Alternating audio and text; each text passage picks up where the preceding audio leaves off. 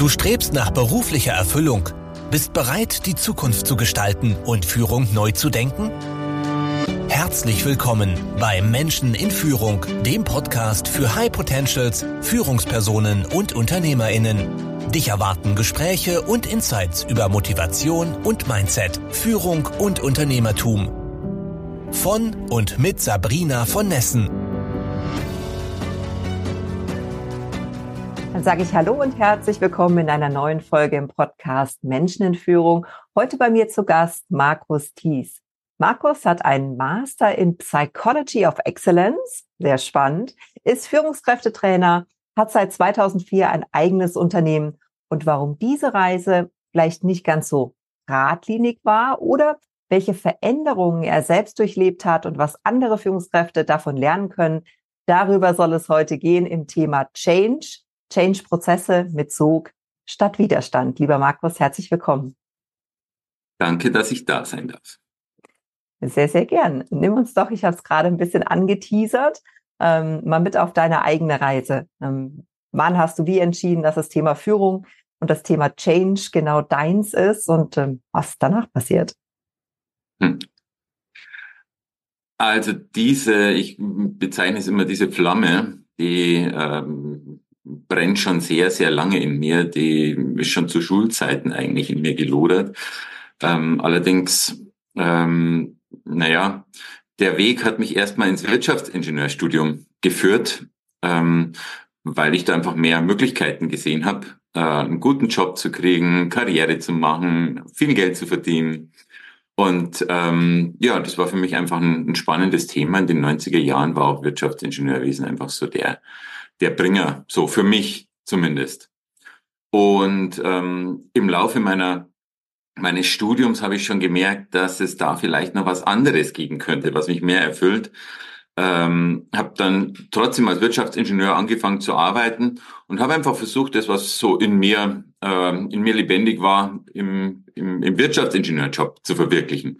Und damals war das einfach ein Faible für interkulturelle Kommunikation und interkulturelles äh, grenzenloses Zusammenarbeiten. Und ähm, das hat sich erstmal wunder, wunderbar angefühlt und es hat auch wunderbar funktioniert, bis ich dann mehr und mehr im klassischen Wirtschaftsingenieur gelandet bin, in der Materialwirtschaft. Und im Laufe meiner Berufszeit habe ich ähm, zwar gemerkt, dass ich, dass ich äh, protegiert werde, dass ich gefördert werde, dass ich quasi auf der Karriereleiter fast nach oben falle äh, und gleichzeitig immer unglücklicher werde und habe so gemerkt, wie, wie, wie krass der Unterschied zwischen guter und schlechter Führung sein kann, die ich als gut oder schlecht empfinde. Um, ja, dann habe ich irgendwann mal entschieden, äh, mich selber dem Thema zu widmen, weil ich halt festgestellt habe, dass mich Menschen mehr interessieren als Kupplungen oder Stoßdämpfer oder Logistikketten, ähm, was ich gut kann und äh, mir durchaus auch Spaß gemacht hat, aber so richtig gebrannt habe ich nicht dafür. So, und dann habe ich entschieden, äh, meinen Job als Wirtschaftsingenieur erstmal an den Nagel zu hängen und einen kompletten Neustart zu machen. Und im Zuge dessen habe ich dann ähm, ja wieder bei Null angefangen, habe verschiedenste Ausbildungen gemacht und eben auch dieses äh, Studium in Psychology of Excellence ähm, abgeschlossen. Ja, seit 2004 bin ich jetzt in diesem, in diesem Job, der mir so zugeflogen ist äh, oder den, den ich halt ähm, irgendwann mal gewählt habe als eben Führungskräftetrainer und Change-Begleiter. Kann man ja schon fast sagen, ist eine Berufung, ne? wenn du schon so früh ähm, gemerkt hast, da gibt es mehr als äh, Technologie, wobei ich ja selbst Technologie äh, sehr liebe und äh, trotzdem glaube, dass wir uns umso mehr mit äh, dem Menschen äh, beschäftigen müssen, mit dem, was uns im Inneren ausmacht. Ähm, Psychology of Excellence in, äh, in, zwei, drei Sätzen, was lernt man da, wie Menschen ticken, äh, wie unser Gehirn vertratet ist? Ähm, kannst du das heute anwenden, dann auch in der Arbeit mit Führungskräften? Ich kann es anwenden, ja. Ähm, allerdings mh, mm, ist so ein, so ein die Dinge, die ich da in dem Psychologiestudium gelernt habe, ähm, waren eher theoretischer Natur. und nicht so sehr praktischer Natur. Was ich heute am meisten anwende, sind die Ausbildungen, die ich nebenzu noch gemacht habe oder davor oder danach. Da gehören so, so Ausbildungen wie, äh, ich bin zertifizierter Mediator zum Beispiel.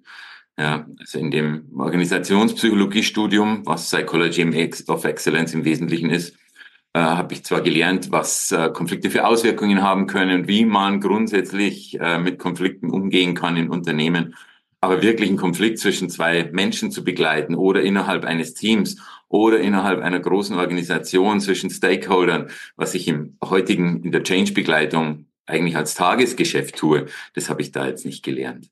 Ähm, was aber trotzdem sehr hilfreich ist, ist so die, die Studien dazu zu kennen und wirklich auch wissenschaftlich zu arbeiten. Weil, also in meinem Unternehmen, das ich, das ich dann später gegründet habe, Leaders by Nature, da äh, gehen wir in die Natur raus und wir verbinden verschiedene ähm, Dinge, die, die jetzt nicht unbedingt im Business-Alltag Einzug finden. Ähm, und da ist mir schon sehr wichtig, auch wirklich wissenschaftlich zu arbeiten und nicht so ein, so ein Schalala, wir gehen mal in die Natur und da ist dann alles gut äh, anzubieten, sondern wirklich fundiert zu arbeiten. Das ist mir zum einen als Wirtschaftsingenieur schon immer wichtig gewesen, dann ähm, eben auch in, in meiner Praxis und in Unternehmen könnte ich so wahrscheinlich gar nicht gar nicht landen, wenn ich das nicht auch ähm, anbieten könnte. So, jetzt habe ich doch ein paar mehr Worte ver verwendet. Ähm, ich glaube, ich brauche jetzt mehr als den Begriff Organisationspsychologie da eigentlich gar nicht ähm, gar nicht verwenden. Ähm, das ist eher so ein, so ein Nebensatz in meiner Geschichte. Und eins möchte ich allerdings noch, äh, noch dazugeben. Du hast vorhin Berufung gesagt. Und ja, ich würde sagen, ich lebe heute zu 100 Prozent meine Berufung. Es gibt, ich komme jetzt gerade von vier Tagen hier ähm, aus den Bergen und es gibt nichts, was ich beruflich lieber tun möchte, als mit Menschen ähm, so zu arbeiten, wie ich es heute tue. Da werden wir wahrscheinlich gleich nochmal dazukommen. Allerdings auch da hat es nochmal einen kleinen äh, Schritt gebraucht. Also ich habe nicht von 2004 an sofort äh, die klassische Berufung gefunden, auch wenn es sich auf dem Papier so lesen würde, habe ich doch so in, im Lauf der Jahre gemerkt, ich bin zwar auch hier dann noch nach einigen Jahren sehr erfolgreich gewesen, sprich volle Auftragsbücher, ähm, ähm gute Umsätze, guter Profit und so weiter. Und auch da habe ich gemerkt, irgendwie so richtig passt nicht. Also so richtig glücklich bin ich hier auch nicht. Ähm, und so meine eigentliche Berufung habe ich dann erst 2013 äh, gefunden, also nochmal zehn Jahre später, wo ich dann wirklich gemerkt habe, das ist es, wie ich mein Wissen, meine Fähigkeiten und Kenntnisse einsetzen will. Spann uns nicht auf die lange Folter. Was steckt dahinter? Da steckt dahinter, dass ich ähm, in dieser erfolgreichen Zeit als ähm, Trainer und Change-Berater tatsächlich gemerkt habe, dass ich den großen Impact, der mir vorschwebt, eigentlich nicht erziele. Der große Impact ist nicht ähm, oder also ich habe Impact erzielt, ich habe natürlich, ich habe super Feedback bekommen, sonst hätte ich auch nicht äh, so ein so ein äh, so ein gutes Business gehabt. Ähm, aber hier ging es vor allem darum, bessere Zahlen zu bekommen, eine Umorganisation zu begleiten, Post-Merger Integration zu begleiten, ähm, ähm, SAP-Einführung zu begleiten und so weiter. Und ich habe einfach gemerkt, dass mein Herz dafür nicht schlägt. Der große Impact, den ich eigentlich äh, liefern möchte, ist ähm, Unternehmen dazu zu begleiten, wirklich für eine gesündere Zukunft zu arbeiten. Ähm, ich will den Profit und die klassischen KPIs damit nicht irgendwie in die Tonne treten. Das ist, äh, das ist durchaus wichtig. Und ähm, unser Lebensstandard ist auch durch unsere, unsere Wirtschaft ermöglicht. Ähm, allerdings stellen wir ja heute an allen Ecken und Enden fest, dass wir, dass wir sehr, sehr viel Schaden auch damit anrichten. Und dass wir eigentlich für für zukünftige Generationen auf dem besten Weg sind, äh, einen Planeten zu hinterlassen, der nicht mehr besonders lebenswert ist oder zumindest bei weitem nicht mehr die Lebensqualität bieten wird, die wir heute erleben. Mhm. Und, ähm, und das ist für mich das, ähm, das, was mich eigentlich treibt. So möchte ich heute arbeiten und, ähm, und so arbeite ich heute auch. Ja, auch der Weg war jetzt nicht, äh, nicht einfach so. Ja, ich leg, ich leg den Schalter um, ähm, vor allem war auch 2013 das Bewusstsein noch gar nicht so ausgeprägt, wie es heute ausgeprägt ist in der Wirtschaft, dass wir wirklich für Nachhaltigkeit auch arbeiten müssen und dass das auch ein Fokus im Unternehmen werden darf und dass eine gesunde Zukunft eben mehr bedeutet als äh, Produktion von, von Gütern, ähm, sondern dass da noch mehr dahinter steckt. Ja. Ja, Veränderung ist eine Reise. Das sieht man an deinem persönlichen Beispiel sehr schön. Das beobachtest du jeden Tag in Unternehmen. Nimm uns mal ein bisschen mit in deine Arbeit. Ähm, warum kommen Unternehmen zu dir, wenn es ums Thema Change geht und, und was passiert dann? Wie ist so ein typischer Change-Prozess, wenn du ihn mitbegleiten darfst? Hm. Also die, die, die Ansätze, warum Unternehmen äh, mich anfragen, sind unterschiedlichster Art. Mal geht es darum, dass es äh, dass eine neue Strategie ausgearbeitet werden soll. Mal geht es darum, ein Leitbild, neues Führungsleitbild, neues Unternehmensleitbild im Unternehmen einzuführen. Ähm, mal geht es um Integrationstätigkeiten, also verschiedene Unternehmensteile zusammenzuführen oder generell Unternehmen zusammenzubringen. Und ähm, naja, wenn man den, den Untersuchungen von unterschiedlichen Instituten glauben darf, Gallup und dergleichen, äh, dann geht ein großer Teil der Change-Prozesse eigentlich nicht dorthin, wo man sie gerne haben möchte. Ähm, allen, die schon mal in einem Change-Prozess waren, kennen den Begriff Betonschicht oder Lähmschicht von Menschen im Unternehmen, die irgendwie nicht sich mitgenommen fühlen auf die Reise und die dann nicht so richtig mitmachen, wie es die, wie das, das Projektteam gerne hätte. Oder die vielleicht sogar sabotieren. Oder, oder, oder, oder. Ja, ich glaube, jeder, der mal in einem Change äh, beteiligt war, hat das mal an unterschiedlichen Stellen erlebt. Sei es jetzt als Leitender oder als ähm, betroffene Person. Und ähm, ich habe gemerkt, dass mit den, mit den klassischen Methoden des Change Managements ich eigentlich erstens den Impact nicht generieren will, den ich in die Welt bringen will, also sprich eine gesunde, für eine gesunde Zukunft zu arbeiten. Ähm, und zweitens, dass die, dass die Change-Projekte einfach nicht, nicht den Impact liefern, den sich auch die Auftraggeber erwarten. Das wird natürlich an KPIs immer gemessen und man kann sich alles Mögliche schönreden. Ähm, aber der Klassiker ist, neues Leitbild wird eingeführt und die, und die, die, die Führungskräfte, die, die als Multiplikatoren dienen sollen, die kommen dann schon gar nicht zum Workshop. Die werden am Tag vorher ganz plötzlich krank oder, oder haben irgendwelche Gründe, warum sie da nicht teilnehmen.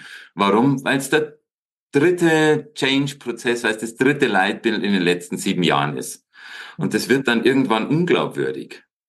Und mich da in die Mitarbeiter, in die Führungskräfte, in die Betroffenen einzufühlen, ähm, bedeutet einfach auch nicht alles mitzumachen, was im Unternehmen so gewünscht und vorgegeben wird, sondern auch zu hinterfragen, okay, was wollt ihr eigentlich damit erreichen? Wo wollt ihr da eigentlich hin?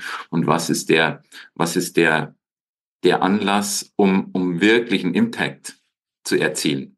Und dementsprechend suche ich auch heute Change-Projekte danach aus, ob ich wirklich einen Beitrag leisten kann für, für eine bessere Zukunft. Mhm. Und wenn ich Menschen an der Stelle auch abholen kann, da sagt jetzt kaum einer Nein.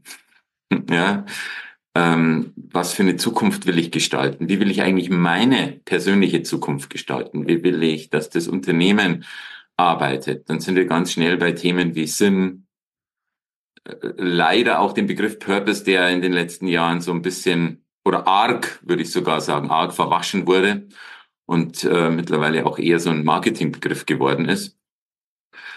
Aber trotzdem, wenn, wenn man wirklich sein Leben reflektiert, als Privatperson oder als Führungskraft, dann kommt man irgendwann um die Frage, welchen Sinn hat das, was ich hier tue, gar nicht mehr herum. Und auch um die, um die Themen wie Berufung, ja, das wir gerade schon mal genannt haben. So, und das sind typische Auslöser. Und es gibt so, ein, so eine Idee, wie ich mit, wie ich mit Menschen arbeite. Vielleicht hilft das Bild auch äh, so als, als Metapher, das ich im Hintergrund habe. Also das Bild ist vorgestern entstanden auf einer meiner, äh, meiner Touren durch die Natur. Und ich glaube, wenn man so ein Bild sieht, dann, dann macht es was mit einem. Ja, also wer wäre jetzt nicht gern an dieser Stelle und würde sich nicht gern diesen Sonnenuntergang und das Funkeln des Schnees anschauen? Das hat was Magisches. Ja, das hat was, das uns, das uns berührt. An einer anderen Stelle als hier. Ja, hier vielleicht auch, da kann man irgendwo Zeller und so weiter mitnehmen. Ja, aber das Eigentliche ist, dass wir, dass wir an einer Stelle berührt werden, die, die uns, ähm, die uns zeigt, was, äh, was ich eigentlich von meinem Leben erwarte. Hm. Und an der Stelle hole ich Menschen ab. Und da geht es jetzt nicht nur darum, an solche schönen Orte zu gehen, sondern es geht darum, Magie zu erleben, auch im Arbeitsleben. Und Magie kann ich in unterschiedlichsten Situationen erleben, in einem Dialog, der gelungen ist, in einer Teamarbeit, wo das Team unglaublich über sich hinaus wächst, in einem Innovationsprozess, wo Menschen zusammenarbeiten und auf schier vorher schier undenkbare Ideen kamen. Aber dazu braucht es ein bisschen mehr als ein Innovationsmeeting, um nur 15 anzusetzen und sagen, so, jetzt seid mal innovativ, bitte. Markus, Stichwort äh, Magie. Ja, du hast gerade gesagt, Führungskräfte sollen in diesem Change-Prozess ja auch Menschen mitnehmen, diese Magie wieder entfachen, die ja in uns allen schlummert. Gleichzeitig erlebe ich Führungskräfte, die selbst wegen der vielen Veränderungen ähm, im Außen, vielleicht auch im Innen, ähm, wegen der anderen Lebensbereiche, die ja immer auch eine Rolle spielen, Gesundheit, Familie, Finanzen, selbst ja. unter so einem hohen Druck stehen, dass die es weder bei sich noch bei anderen schaffen, überhaupt wieder diesen Funken ähm, erglühen zu lassen. Was machen wir mit denen, ja. wenn die doch so wichtig sind im Veränderungsprozess? Ja, ja, also das äh, finde ich trifft voll den Kern. Ähm, ein Kollege von mir hat ein Buch geschrieben, das hat den äh, sinnigen Titel Change mich am Arsch. ähm, und ich kann jeden verstehen, dem es so geht, ganz ehrlich gesagt. Ähm, Führungskräfte haben zig Rollen auszufüllen, allein schon im Tagesgeschäft. Und dann sollen sie meistens Change-Prozesse noch mit begleiten, sollen doch bitte schön dahinter stehen. Ähm, und zwar nicht nur einen, sondern meistens auch gleich mehrere. Und dass es einen da zerreißen kann, dass man diesen Aufgaben ähm, mehr hinterherhechelt, als dass man sie gestaltet, ist nur, ist nur, nur verständlich. Und das Beispiel, das ich vorhin beschrieben habe mit dem, mit der Leitbildeinführung, das ist nur eins von, von vielen Dingen. Heute zentralisieren wir, in fünf Jahren dezentralisieren wir wieder und, und, und so weiter. Ähm, also mein, und das ist genau der Ansatz, den ich auch fahre in Change-Prozessen. Ähm, das kann durchaus passieren, dass ich angefragt werde für eine Leitbildeinführung und ich dem Kunden sage, sorry, hinter diesem Leitbild kann ich nicht stehen. Das erreicht mich nicht. Wenn es mich nicht erreicht, dann kann ich zwar als Maschine Change-Beratung machen und sagen, ja, vielleicht erreicht es die anderen, aber dann habe ich nicht die Wirksamkeit, die es bei mir haben könnte. Das heißt, ich begleite auch nur Pro Projekte, hinter denen ich wirklich stehen kann. Ähm, wirklich stehen kann. Ich kenne viele Kollegen, Kolleginnen, die, die sich das dann irgendwie so zurechtlegen, dass man es dann schon begleiten kann. Und das mache ich nicht. Ähm, lieber überlasse ich die Arbeit wem anders, als dass ich mich da verbiege. Und genauso, genauso gehe ich auch an die Menschen ran, mit denen ich arbeite. Ich habe vollstes Verständnis für die, ähm, für die Belange, die Führungskräfte, Mitarbeiter, aber auch das Top-Management, der Unternehmensgründer, Inhaber. Ähm, wir, wir, wir, sind, wir sind alle in, in unterschiedlichen Dilemmata. Wir haben alle unterschiedliche Ansprüche an uns selbst. Es werden Ansprüche von allen möglichen Stakeholdern an uns herangetragen. Und genau dort hole ich die Menschen ab. Das heißt, mein Staat ist eigentlich ganz oft gar nicht der, der, der, der, der, der Change an sich, um den es jetzt gerade geht, sondern mein Staat ist genau das, die Menschen dort abzuholen und wirklich zuzuhören. Wahrscheinlich werden wir kaum Unternehmen finden, die nicht von sich behaupten würden, den Menschen in den Mittelpunkt zu stellen. Doch wie viele Unternehmen tun das tatsächlich, wirklich? Zu sagen so, und du zählst jetzt. Ich habe Verständnis, dass du keine eierlegende Wollmilchsau bist, dass du nicht äh, keine KI bist, die 20 Prozesse äh, äh, in Multitasking äh, bearbeiten kann. Und wir können das nicht als Menschen. Also auch wenn, wenn, wenn es nicht mehrere Prozessoren parallel gibt, dann kann es die KI auch nicht. Aber worauf ich raus will, ist, ähm, das zutiefst Menschliche auch zu sehen, auch in einem Change, der von irgendwo herkommt, der von irgendwoher angetriggert ist und dort wirklich zu starten, ernsthaft zu starten. Und das nehme ich sehr, sehr ernst. Und lieber sage ich, wenn ich die Möglichkeit nicht bekomme, dann sage ich lieber, dann gibt's bessere für diesen, für diese Begleitung als mich. Und das trifft alle Hierarchieebenen, vom Mitarbeiter zum, äh, äh, zum, zum Vorstand. Ähm, und auch dort, auch dort sehe ich die, ähm, die, die Schwierigkeiten, die Herausforderungen, die unterschiedlichsten Rollen, die wir doch bitteschön ausfüllen sollen. Und jetzt beim Vorstand jetzt mal ganz, ganz konkret äh, eine Rolle oder eine, eine Situation, die viele im Unternehmen gar nicht so nachvollziehen können.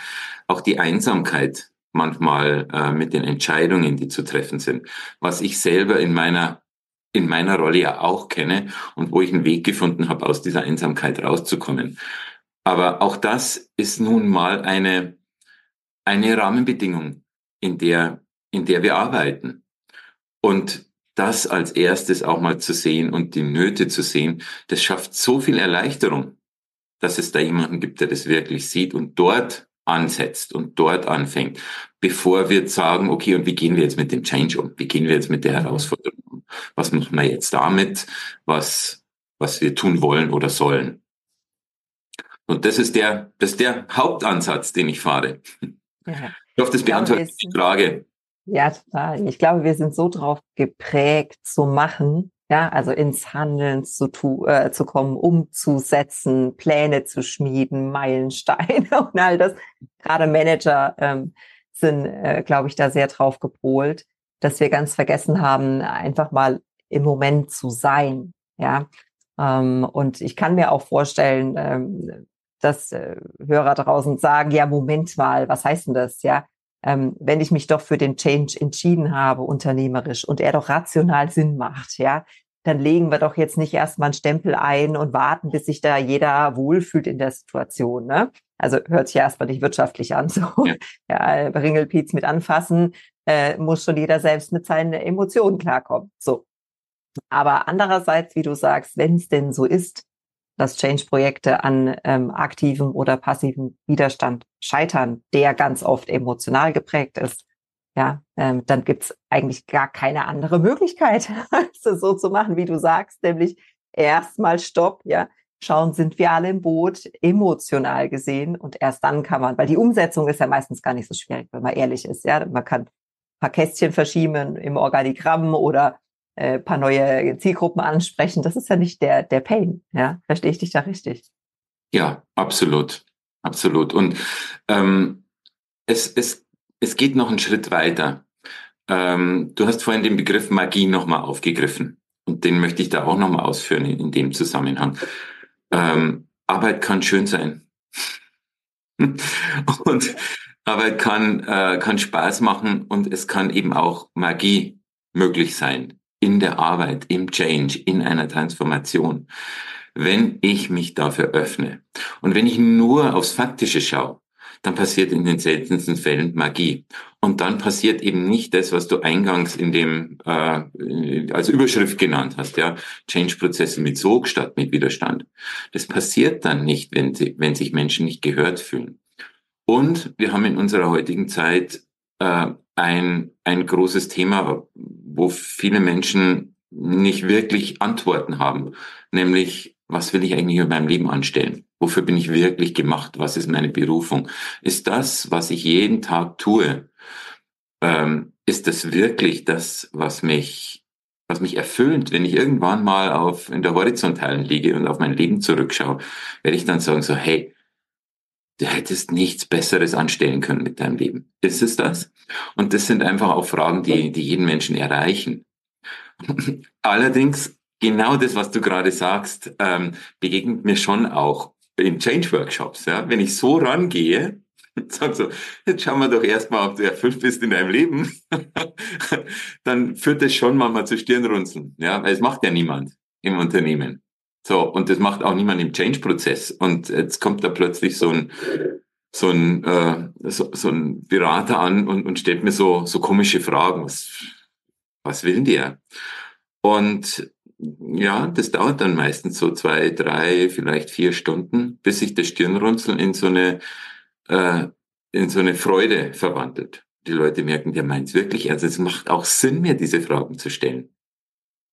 Ähm, denn wenn ich ehrlich bin, kann ich gar nicht wirklich emotional über diesen Change sprechen. Ich soll da über eine neue Vision sprechen. Ich habe selber gar kein, kein, kein Gefühl, was es bedeutet, eine Vision zu leben und zu erleben und mit mir zu tragen. Naja, wie soll ich denn eine Unternehmensvision dann emotional rüberbringen? Und wir können jedes BWL-Lehrbuch schauen. Ein wichtiger Aspekt einer Unternehmensvision ist nun mal das Emotionale. Also, die, oder das ist, das ist eine der Stärken einer Vision. So. Und wenn sie aber keine bessere Zukunft schafft, und dann kommen wir wieder zu dem Aspekt, der mich so treibt, wenn sie keine bessere Zukunft schafft, was soll ich mit dieser Vision? Und dann muss ich auch, muss ich auch zugeben, muss ich jedem zugestehen, der sagt so, keine Ahnung, was ihr von mir wollt, ähm, wie, ich, ich stehe nicht dahinter. So, und, ähm, und in, in einem ähnlichen Dilemma erlebe ich auch ähm, Vorstände, die eine wirkliche Vision für die, für die, für die Zukunft haben, die sagen, wir möchten mit unseren Unternehmen oder ich möchte mit meinem Unternehmen, wie auch immer, einen, einen wirklich positiven Beitrag für eine gesunde Zukunft leisten. Hm. Nur wie bringe ich das an die Mannschaft, die ja nur rational tickt, die nur die Zahlen sieht, ähm, was vielleicht auch manchmal ein hausgemachtes Problem ist. Aber wie bringe ich das eigentlich rüber, so dass mein Purpose im Zuge des, ähm, des, des, des Lebens in einer Organisation nicht erodiert? Ja. Denn das berichten mir auch viele, ähm, viele Vorstände, die dann am Ende sagen so, ich, ich würde ja gern, aber die Organisation ist nicht so weit. Und meine Hypothese ist, jede Organisation ist soweit. Jeder Mensch ist bereit, sich über seinen, äh, seine, seinen Beitrag hier in diesem Leben Gedanken zu machen. Nur, da müssen wir natürlich einen, einen guten Ansatzpunkt finden. Das ist jetzt eben kein Schalala, da, da, da erreichen wir niemanden. Sondern wir brauchen schon einen Ansatzpunkt, die Menschen auch dort abzuholen, wo sie stehen. Also auch die Hard- und Soft Facts zu verbinden. Ja, ja da geht's Wann entsteht Magie? Ja, da geht's dann in die Tiefen tatsächlich auch der, der Psychologie und, und der Arbeit im Coaching und Training. Jetzt können wir heute nicht allen Facetten abdecken, aber ich würde gerne noch mal ein bisschen ketzerisch ähm, die folgende Situation skizzieren. Oft ist es doch so, ähm, dass Führungskräfte, ja, wie du sagst, in so einen Change-Prozess reingeworfen werden. Dann hören die sich das an, ja, auf all diesen Versammlungen und stellen für sich fest, mh, rational verstanden, ich habe überhaupt keine Idee, wie ich das emotional transportieren soll. Oder noch schlimmer, rational nicht verstanden und ehrlich gesagt auch keine Lust und kein, keine Energie mehr, um noch irgendwas zu kommunizieren. Ähm, wenn die jetzt aber nicht in einem fruchtbaren Umfeld arbeiten, ja, also der Vorstand hat eben die Bedeutung von Vision und Emotion nicht erkannt, sondern es ist sehr autokratisch, bürokratisch. Was machen die dann? Haben die nur die eine Chance, es zu akzeptieren oder zu gehen? Oder gibt es die Möglichkeit, quasi aus dem Inneren heraus diesen Change auch mitzugestalten? Was ist deine Erfahrung? Ja, ich habe das in Unterschied. Genau diese Frage ist mir nicht neu. Auch diese Situation ist mir, ist mir nicht neu. Ähm, grundsätzlich gehe ich immer davon aus, dass ein Mensch sich für dieses Unternehmen nicht nur äh, im Delirium eines äh, mitternächtlichen Aufwachens entschieden hat, sondern dass es schon gute Gründe gibt, für dieses Unternehmen zu arbeiten. Und ähm, im Grunde genommen könnte man das, was ich mit den, typischerweise sind Führungskräfte, mit denen ich arbeite, ähm, woran ich arbeite, ist die Selbstermächtigung. Zu sagen, oder mal anders gesagt, wenn ich selber wenig Orientierung in meinem Leben habe, dann muss ich dem hinterherlaufen, was mir von außen angeboten wird. Dann werde ich den Erwartungen genügen wollen, die es von außen gibt. Oder die irgendwann mal Studium oder von früheren Chefs oder wie auch immer in mir sich manifestiert haben, die ich dann an mich selber habe. Wenn ich es schaffe, eine Orientierung aus mir herauszufinden, wofür ich gemacht bin, um es mal so platt zu formulieren, dann kann ich zu jeder Zeit in die, einen Schritt zurücktreten. Ich kann zu jeder Zeit in die Vogelperspektive gehen und immer wieder ähm, und äh, vergleichen. Wie kann ich das, was ich hier tue, für mich sinnvoll gestalten? Und es muss nicht unbedingt der Purpose des Unternehmens mein Purpose sein. Ähm, aus meiner Sicht ist es ähm, eine, wie soll ich sagen, ein falsch verstandener Romantizismus zu sagen, das Unternehmen muss mir meinen Purpose liefern. Das Unternehmen muss einen Purpose liefern, den ich zu meinem machen kann. Aus meiner Sicht funktioniert das nicht weil ich habe einen Purpose, den kann ich mir nur selber erarbeiten und selber oder besser gesagt selber entdecken in mir. Ich kann mir den nicht leihen von niemanden. Das geht nicht. Denn ich bin so individuell, so wie du und so wie jeder unserer Zuhörer und jede unserer Zuhörerinnen. Jeder von uns ist individuell und jeder äh, hat, hat seinen eigenen Purpose so oder so schon mit sich gebracht.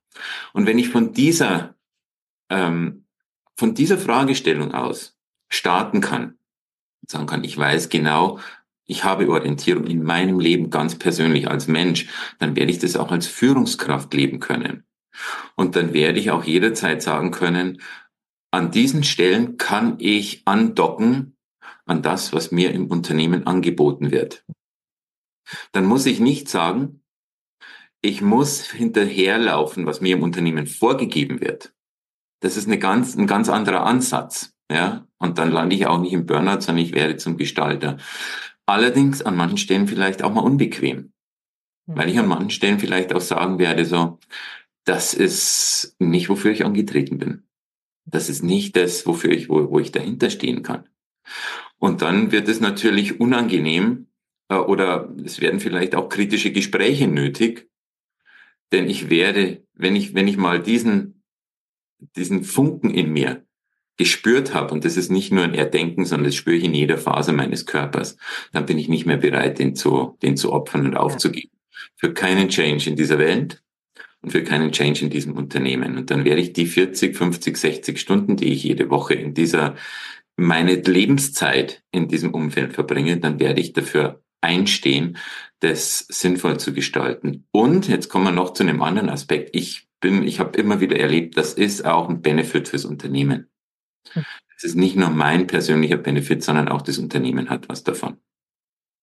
Das glaube ich unbedingt. Und ich, ich sehe es so, es ist eine, Grund, eine Grundsatzentscheidung im Leben. Will ich diese fatalistische Weltanschauung haben, ja, die da heißt, ich bin geboren in eine bestimmte äh, Umgebung, Familie, Netzwerk, äh, Freundeskreis, äh, was weiß ich, Klasse und eben auch in ein bestimmtes Unternehmen sozusagen und muss anderen hinterherhechten oder ich bin hier, um mein Leben zu gestalten. Ich glaube, das ist eine Grundsatzentscheidung, die man trifft und dann ist es gar nicht mehr so schwierig tatsächlich, wie du sagst, auch in einem bestehenden Rahmen, der nicht perfekt sein mag, zu gestalten und zwar nach den eigenen ähm, Vorstellungen nach dem eigenen ähm, Sinn. Das gefällt mir sehr gut. Es nimmt so diese Ohnmacht, ja, und ähm, befähigt uns tatsächlich zu handeln.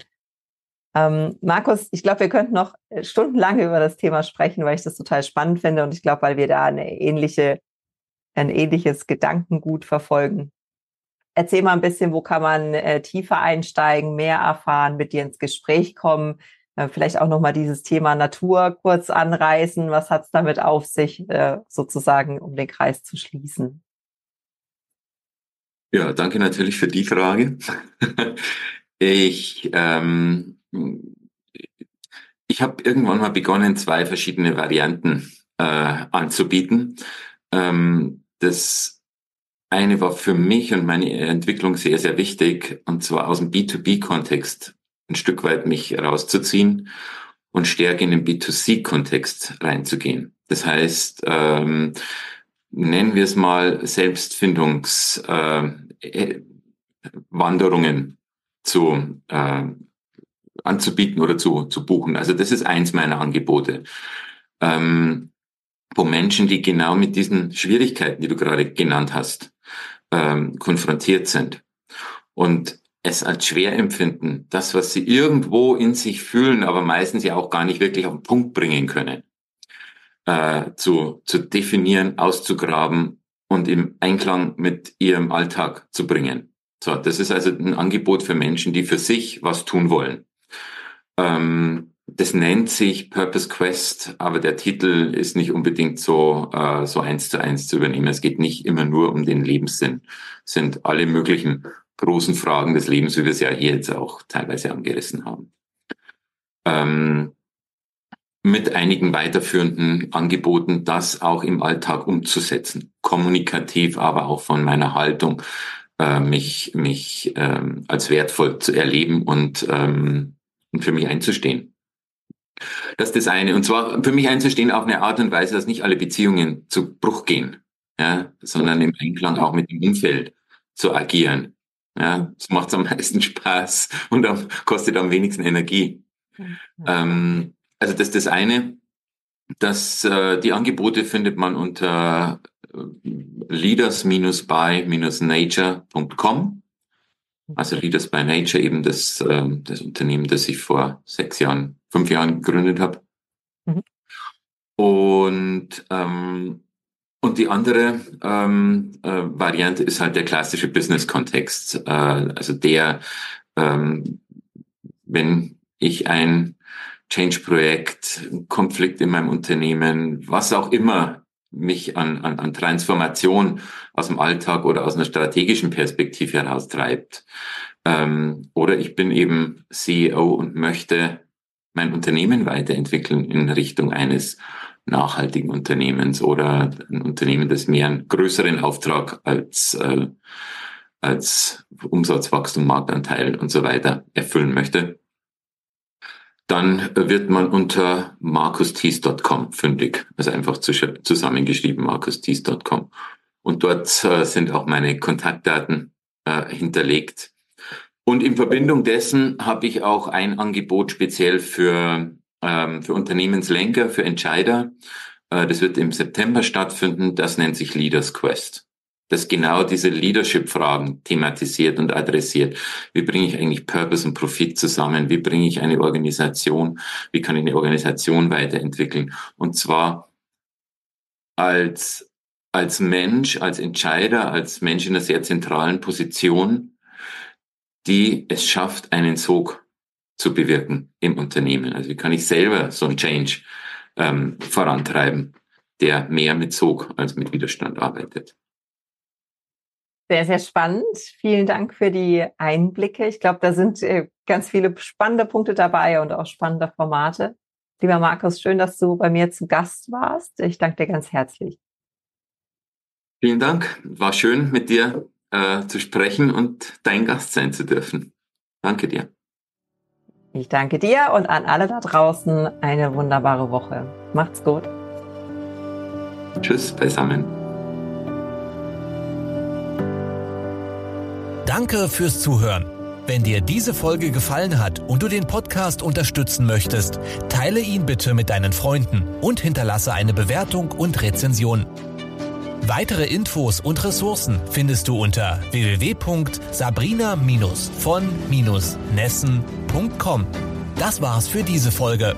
Bis zum nächsten Mal.